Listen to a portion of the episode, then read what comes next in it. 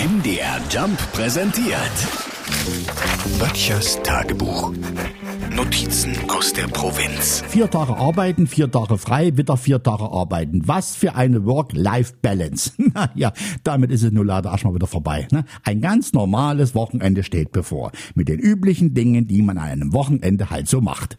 Hausarbeit. Weil man in der Woche nicht dazu kommt, wird am Samstagvormittag die ganze Bude auf links gedreht.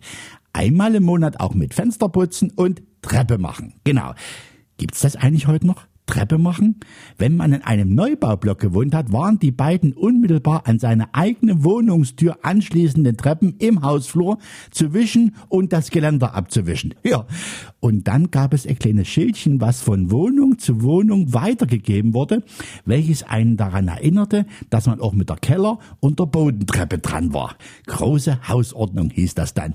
Das gab dann entweder böses Blut, weil man einen Stiesel dabei hatte, der ganz genau Buch führte, wer wann eine Stufe vergessen hatte zu wischen, oder eben ein geselliges Hausflurgespräch, wo man schnell am Küchentisch in der Nachbarswohnung endete.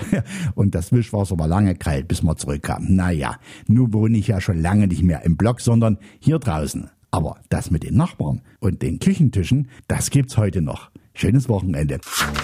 Böttchers Tagebuch. MDR Jump macht einfach Spaß.